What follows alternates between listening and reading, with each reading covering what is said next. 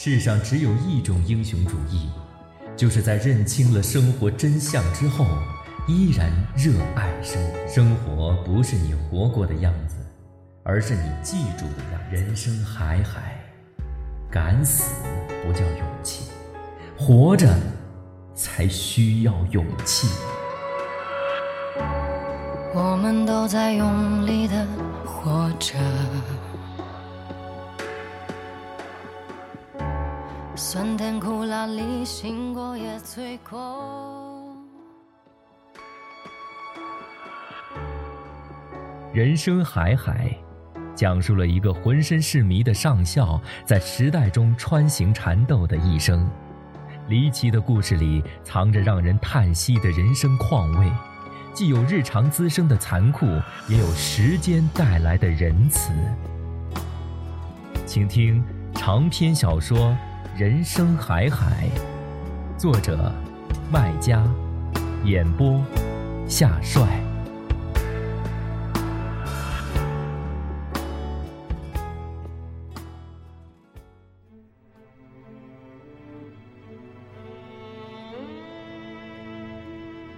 第一次回家时，我就有两个愿望：一是家里一切都好，再一个就是小瞎子一切照旧。所以每次回去看到他老样子，尽管很可怜，却也丝毫不同情他。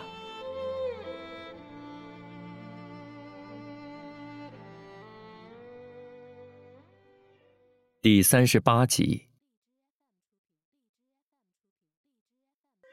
我真是百思不得其解，自私冷漠的父亲怎么会对小瞎子大发慈悲？唯一想到一个理由。父亲大概是想通过医好他的手，让他写给我们看，当初他为什么要造谣，把上校肚皮上的字说成是鸡奸犯，害得我们全家遭殃。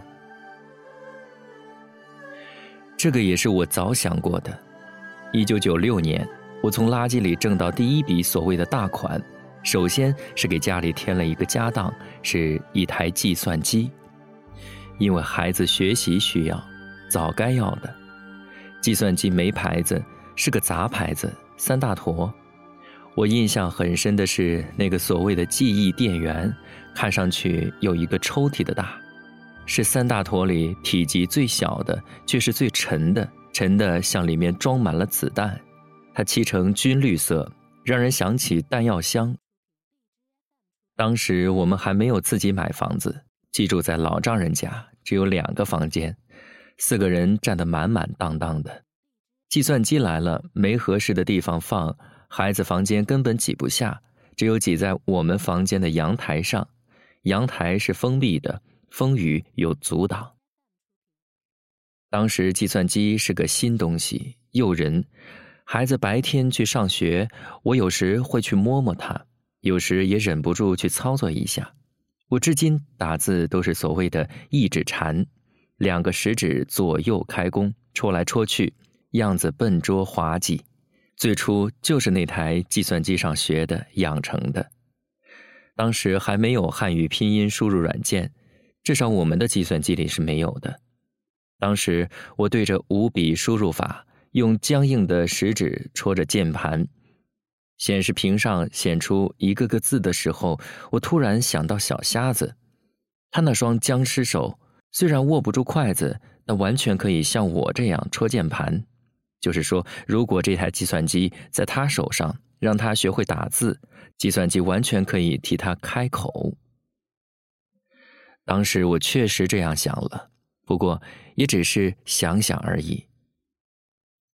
后来生意需要，经常要跟人通邮件，我自己买了一台笔记本电脑，只有一本杂志的大小和重量。放在包里，拎在手上，便当又时髦。当父亲建议我去找西安大师的时候，我把随身带着的笔记本电脑拿给他看，对他说：“如果你只是要他开口，不如用它。”小瞎子人不笨，又读过中学，识的字够多，我估计要不了两个晚上，他的僵尸手就能够在计算机上写字，跟我对话。父亲问我这是什么？我简单向他做了一个介绍，父亲摇头说：“我要他开口做什么？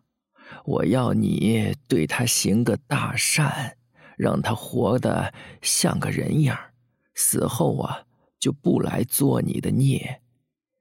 人没有双手啊，就不像个人。一年后，父亲临终前还在惦记这事儿，问我：“你打听到西安那个大师了吗？”看我摇头，其实已经看不到了，只是感觉到我在摇头。他又重复了那句话：“人没有双手啊，就不像个人呐。”意思很明确。希望我去落实这件事儿。父亲给我的遗言只有两个，一个就是他还小瞎子一双手，另一个是把老宅卖掉，卖不掉就拆掉，因为这是个鬼屋，让他见鬼去吧。两个交代根子上是一脉相承的，都是怕鬼来缠我，包括小瞎子以后将变成的鬼。报纸上说。多数人说了一辈子的话，只有临终遗言才有人听。如果临终遗言都没有人听，这人差不多就白活了。父亲一辈子话少，遗言也不多，我想我还是应该听的。大事能不能找到，且不说，至少要去找，付诸行动，给父亲一个安慰。这样葬好父亲后，我便去找林阿姨打听西安大师的地址。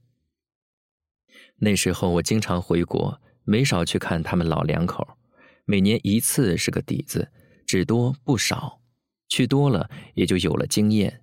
要是夏天去，最好是五六月份，这是养蚕的最好时节，也是上校最好的时间，好的跟个正常大人似的。用阿姨的话说，走进蚕房，他跟大人没区别，只会比大人更好。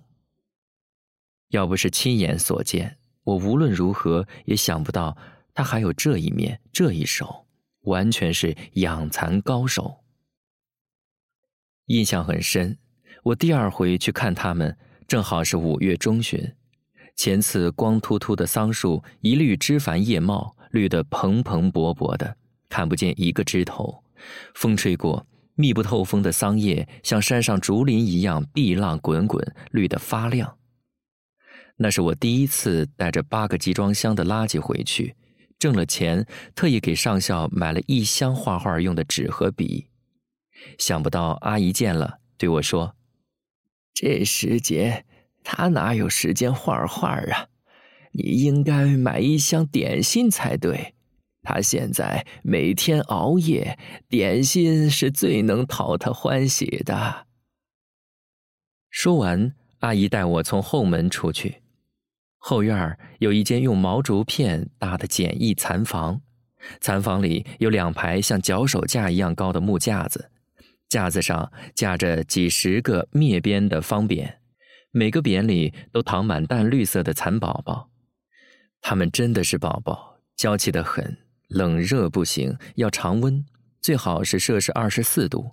每隔三个小时进食一次，夜里也慢待不得。一夜不进食，第二天只能当鸡食了。进食的桑叶必须鲜嫩，洗干净，当日吃。吃了过夜的或不干净的桑叶，蚕宝宝就过不了夜了。因为娇气，养蚕的人必须花足力气。每天日出之前和日落之后两次去采桑叶，夜里至少两次起夜添食。总之要起早摸黑熬更守夜。一般养这么两家蚕，至少要双人，但上校一人比两个人还顶用，还养得好。阿姨告诉我说，村儿里有一半人家在养蚕，公认养的最好的。就是老头子，他养的蚕个儿大、病少、出扁率高、出丝率也高，卖的价钱更高。我问有什么窍门吗？阿姨说：“认真，他像孩子一样认真听话。我教他什么，他做什么，绝不打折扣。或许和正常人相比，上校最大的特点也是弱点，是不会打折扣，不会偷懒，不会像大人一样算计，甚至也不会疲倦。我曾多次到现场看他干活，那个恪尽职守，那个专注潜心，只有机器才能跟他比。比如采桑叶，人家一把一把抓，他一片一片摘，老的不要，重啃过的也不要。清洗也是一片片洗，摸着洗。喂食严格听闹钟的，闹钟一响，拔腿就走。天气热了，他给蚕宝宝扇扇子，一扁扁换着扇。冷了，用报纸糊住四面漏风的竹排缝，用干稻草铺满了架子添暖。他可以一个小时一动不动地守着蚕宝宝，也会为几只蚕宝宝的死大把大把的流泪，涕泪滂沱。阿姨告诉我，她曾经教过上校多种作业，种菜、烧饭、养鸡鸭等，包括养猫都学不会。唯独养蚕一教就会，一做就喜欢，一头扎进去，一年比一年得心应手，好像命中注定要来这个以养蚕为业的桑村跟他会合，当养蚕高手；也好像命中注定他要一辈子在各方面施展才华，哪怕被命运打趴在地，依然要绝地反击，在蚕宝宝面前露一手。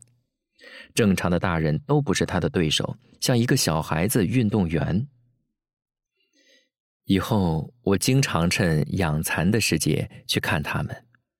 我喜欢看上校在蚕房里忙忙碌碌的样子，那种出神忘我的样子，那种行家里手的样子，是可以欣赏的。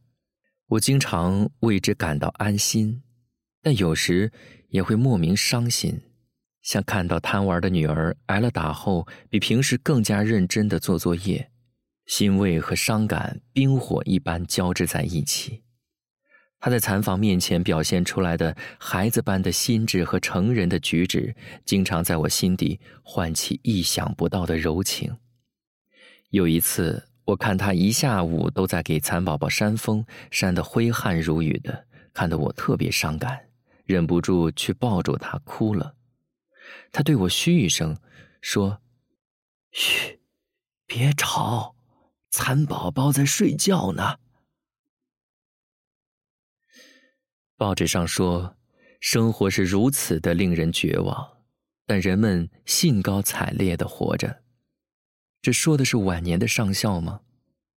我视晚年的上校如父，所以一直坚持去看他们，尽量奉献一个晚辈的孝心和责任。有一次，我带着父亲的死讯和遗愿去看他们，没进村就遇到了上校，驼个背，拎一篮的桑叶，刚从桑园回来。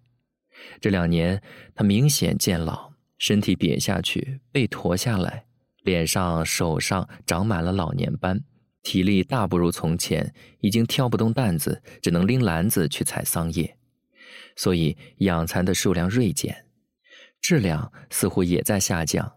因为耳朵也不灵了，经常听不到闹钟响，娇气的蚕小子受不了他的怠慢，不肯去为他创优争光了。但这么一把年纪还在伺服蚕小子的，全村也只有他了。毕竟已经八十多岁了，能活着就是争光了。阿姨说，上校的记性和智力也在衰退，现在像个三四岁的孩子。已经不大能说长句子了，眼前的事儿说忘就忘，包括年年来的我，有时也会走出他的记忆，看见我怯生生的，有时我待一天都躲着我，亲近不起来。倒是阿姨没什么大的变化，还是那样精瘦又精干，看上去老的只剩下一副骨架，可说话做事仍然思路清楚，有条有理。说起三十几年前的神医大师，阿姨根本不记得他的地址，只记得确有这么个神医。可神医也续不了自己的寿命，我记得那个时候他都已经七老八十了，现在该早作古了吧？其实，即使人活着，地址记着，该也是寻不着人的。中国现在已经没有几个老地址可供人寻的。再说，即使人活着，我寻找他，甚至寻找比他更牛的大师神医，我想也还不了小瞎子一双手。多少年前的陈伤旧病，回天比补天还难。常识总比真理知道的多，常识告诉我这是一个荒唐的愿望。阿姨是医生，比我更加确定这件事的荒唐性。谁要说他能够帮你如这个愿，他就不是什么大师，而是大仙儿、大骗子。你父亲呐，老糊涂了。他说这话呀，说明他的智力。已经跟我老头子差不多了。我知道，对父亲的遗愿，自己只能尽心，尽不了力了。这回我告别时，上校正在吃午饭，他的饭量比我还大。阿姨送我到门口，对我苦笑道：“你看他这胃口，我真担心自己活不过他，先走了。”这话像游荡在这屋里的幽灵，每次来我都会冷不丁的撞到，每次撞到我都会看到他被乌云笼罩的脸和被恐惧刺伤的心，有时脸上挂着两行泪，努力的向下蜿蜒；有时我觉得这是两滴血，有时我觉得这是他们两个人两个人的生活，活得吃力、孤独、凄苦。凄苦的，只能用眼泪来洗掉眼泪，用孤独来驱散孤独。父亲去世后，我侄子也迁出了村庄，搬到了县城定居。他偶尔还会来村里看一看。我除了清明节回去上坟，一次都不多回。这也是父亲的遗嘱之一：卖掉老宅，少跟这村庄来往。这一条我执行的坚决，不像另一条还小瞎子一双手，我只是心到为止，没有真正花力气去执行。话说回来，能不能执行是一回事儿，有没有花功夫去执行又是一回事儿。我是没有，心里有时不免为此内疚。这也是阻碍我回村的原因之一。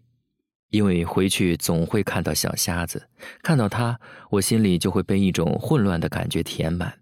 不见则罢，眼不见为净。客观上，这边的造纸厂因为人工和地皮成本的增加，都在往江西、安徽一带迁转，我的生意也在随之往那边转移。家乡的这点小生意，由我侄子代理，我完全可以放手不管。父亲去世多年后，应该是二零零八年夏天吧。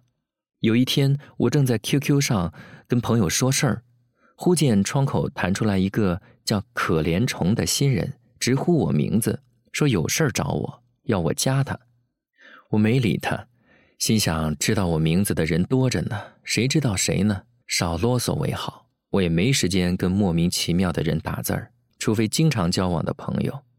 是朋友，请报上尊姓大名。